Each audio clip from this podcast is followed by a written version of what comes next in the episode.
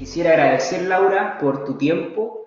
Eh, yo sé que para ti en este momento que estás con varias actividades, buscar una agenda, de hecho nos costó bastante encontrarla, eh, hablar sobre el bienestar animal.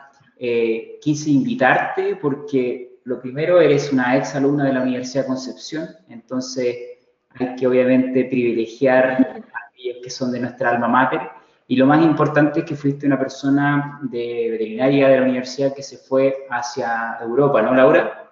Cuéntanos un poco cuál es tu experiencia por ahí. Eh, bueno, antes que todo quería agradecerte la oportunidad de, eh, o sea, de participar de, tu sitio web. Em, bueno, mi experiencia en Europa eh, se restringe Em, principalmente a la experiencia que obtuve a través de mi, de, mi tesis de magíster, ¿cierto? Em, esta la hice en la Universidad Autónoma de Barcelona, junto al, o sea, bajo la supervisión del doctor Paul Lons, súper buen supervisor a todo esto, muy buen investigador también, y también en conjunto con otros estudiantes de magíster que estaban haciendo también su tesis en ese momento, y también en colaboración a la Universidad de Edimburgo a través del Instituto eh, de, eh, del SURC. Perfecto. Em, claro, y bueno, mi experiencia en granjas en Europa se restringe principalmente a eso, o sea, eh, durante nuestra, la parte experimental del ensayo, eh, estuvimos yendo a una granja comercial de Barcelona, donde tuvimos, tomamos todos los datos. Em, lamentablemente no pudimos involucrarnos más en, el funcionamiento de la granja, a que eh, las muestras, o sea, el trabajo en campo era bastante exigente.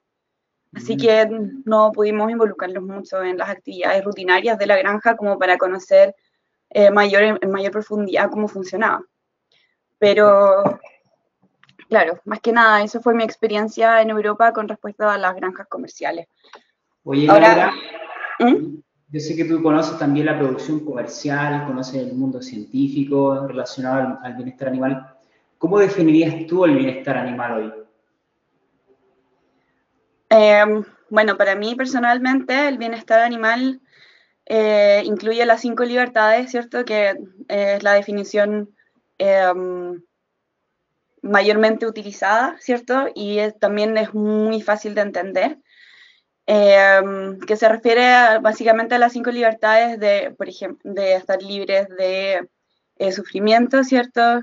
Libre de, eh, o sea, de sufrimiento, de, estrés, miedo, a eso me refiero, libre de lesiones y enfermedades, eh, libres de expresar su comportamiento natural, ¿cierto?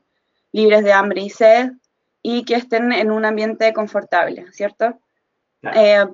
pero ahora lógicamente eso no, es solamente que un animal esté libre de cualquier sensación negativa, que es básicamente lo que he estado mencionando, sino que eh, también un animal debería ser capaz de eh, sentir emociones positivas, ¿cierto? Como podría ser eh, la capacidad de expresar la conducta de juego o quizás la capacidad de sentir alegría.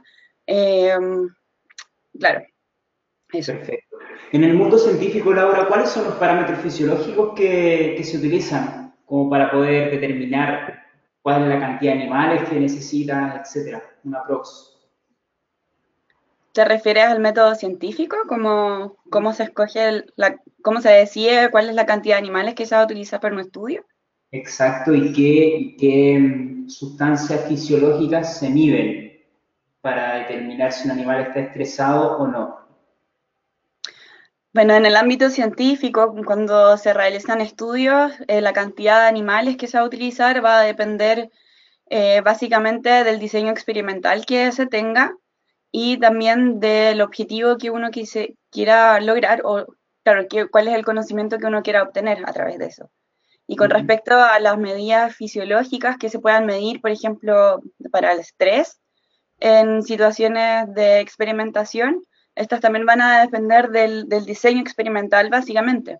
Porque, por ejemplo, em, para medir cortisol, que es eh, la conocida hormona del estrés, em, va a variar mucho si uno quisiera medir, por ejemplo, estrés crónico versus estrés agudo. Para medir estrés agudo es mucho mejor tomar muestras de sangre, por ejemplo.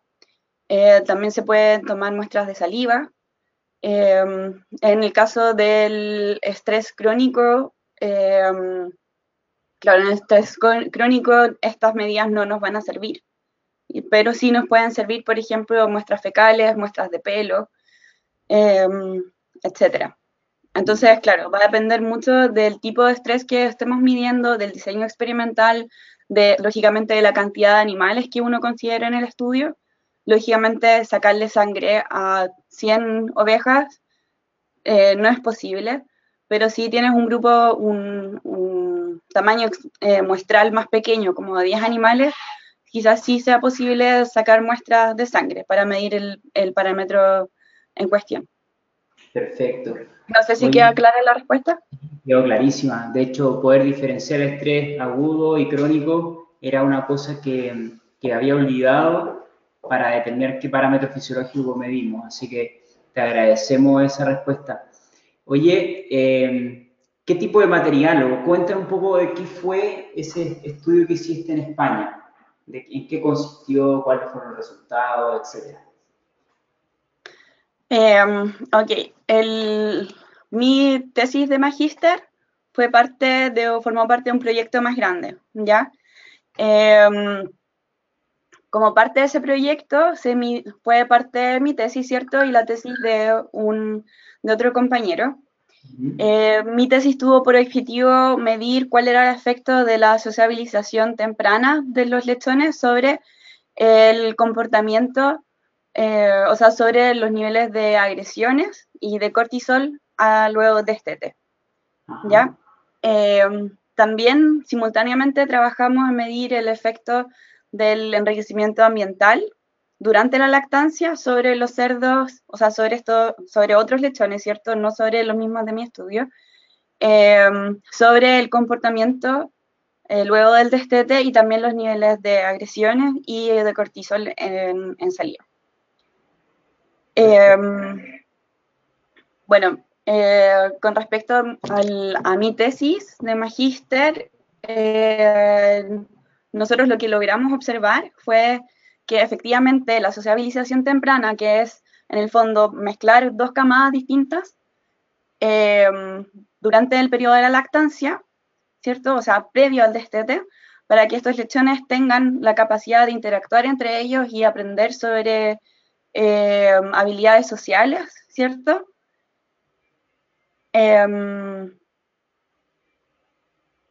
disculpa, parece que se ha hecho a perder la conexión. No, está bien, está bien, Laura, te escuchamos. Ah, ya, perdón. Em, ¿En qué iba? Claro. Eh,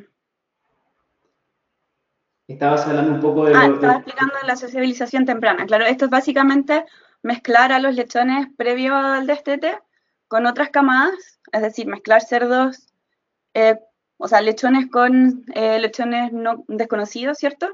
para que así ellos interactúen y tengan la capacidad de desarrollar sociales, o sea, habilidades sociales. ¿Ya? Y esto se realiza a través de la remoción de la barrera de separación entre dos o más eh, corrales, ¿cierto? Nosotros lo hicimos entre dos eh, corrales adyacentes solamente. ¿Ya? Entonces, em, la idea es que, em, o lo que nosotros em, pensábamos que iba a ocurrir, que como los lechones que fueron sociabilizados antes tuvieron la capacidad de desarrollar sus habilidades sociales, luego al momento del destete, al ser mezclados con cerdos desconocidos, iban a tener una mayor capacidad, eh, una, una mejor habilidad de establecer una jerarquía. ¿Ya? Eh, eso fue exactamente lo que observamos. O sea, los cerdos que fueron sociabilizados durante el destete, al, o sea, durante la lactancia, perdón, eh, al destete al destete los cerdos eh, mostraban menor, una menor cantidad de agresiones que fueron medidas eh, lógicamente a través de la cantidad de lesiones que se observaban en la piel. ¿Ya? Así también eh, con el cortisol, nosotros pensamos que iba a pasar una cosa similar, es decir, los cerdos que estaban, que fueron sociabilizados con respecto a los que no fueron sociabilizados, presentaban o iban a presentar una un menor incremento en el cortisol producto de la mezcla con cerdos desconocidos. Y eso fue exactamente lo que observamos en el estudio. Es decir, los cerdos que estaban sociabilizados presentaron un menor incremento que los cerdos que eh, no fueron sociabilizados. Y una cosa además positiva de este estudio es que como la mayoría, eh, la mayoría de los productores tienen miedo de implementar esta medida por el tema de la ganancia, por la pérdida de peso o la pérdida en la ganancia de peso, eh, nosotros en este estudio observamos que no había ninguna diferencia eh, entre, mm, entre los cerdos sociabilizados y no sociabilizados. Perfecto. a ver, si hilamos más fino, al final sí. existieron diferencias, pero al momento del destete, los cerdos que fueron sociabilizados eh, no presentaron la pérdida de peso, una pérdida en la ganancia de peso que sí presentaron los cerdos que no fueron sociabilizados. Excelente. Oye, Laura. un súper buen estudio. Fantástico el estudio. ¿Y cuáles son tus planes ahora? De cara al Bueno, ahora quiero seguir eh, estudiando. Em, ahora en marzo me voy a Escocia, el 6 de marzo me voy a Escocia eh, a hacer mi doctorado em, en la Universidad de Edimburgo también. Qué bueno, qué bueno. ¿Vas, a seguir, ¿Vas a seguir trabajando con cerdos o no? Sí, seguiré trabajando con cerdos porque, eh, o sea, hasta ahora ha sido mi modelo animal de experimentación y además considero que son animales súper inteligentes y eh, interesantes a la vez. Ahora, no estoy diciendo que el resto de los animales de producción no lo sean, pero mm. eh, tengo una, siento una particular simpatía por, por los cerdos. Qué bueno. Eh, bueno, me alegra mucho que te sigas formando por ahí, por Europa, y que y te esperamos de vuelta por acá para que nos sigas capacitando, nos traigas tus resultados y, y así también podemos aportar hacia el bienestar animal de los animales. ¿Mm? Sí, me encantaría, de hecho, uno de mis planes eh, luego de finalizar el doctorado es volver a Chile, lógicamente, para retribuir, eh, lógicamente, lo que me daba a entregar Becas Chile. Y eh, me encantaría también poder seguir trabajando en la industria, de la mano con la industria para poder mejorar las condiciones de vida de los cerdos. Seguro que en tres años la industria en Latinoamérica tendrá un espacio para ti, para reservarte, así que te estaremos esperando con vuelta. De vuelta. Espero que así sea. Sí, seguro que sí, seguro que sí. Laura, muchísimas gracias por tu tiempo. Eh, esta fue una micro reunión para no tener tanto tiempo a las personas conectadas, posteriormente cuando editemos y todo eso. Pero quisiera nuevamente agradecer tu tiempo. Eh, si te parece bien, cuando estés en Europa podemos retomar, quizás haciendo algún curso, online, que cualquier cosa que aporte valor a nuestros amigos que nos, que nos siguen en las redes sociales. ¿Te parece bien? Ya, me parece súper bien. Perfecto. Me encantaría. Cuídate, mucho, Laura. Disfruta tu vacaciones antes de, de estudiar. Hasta luego. Chao. Ok, chao.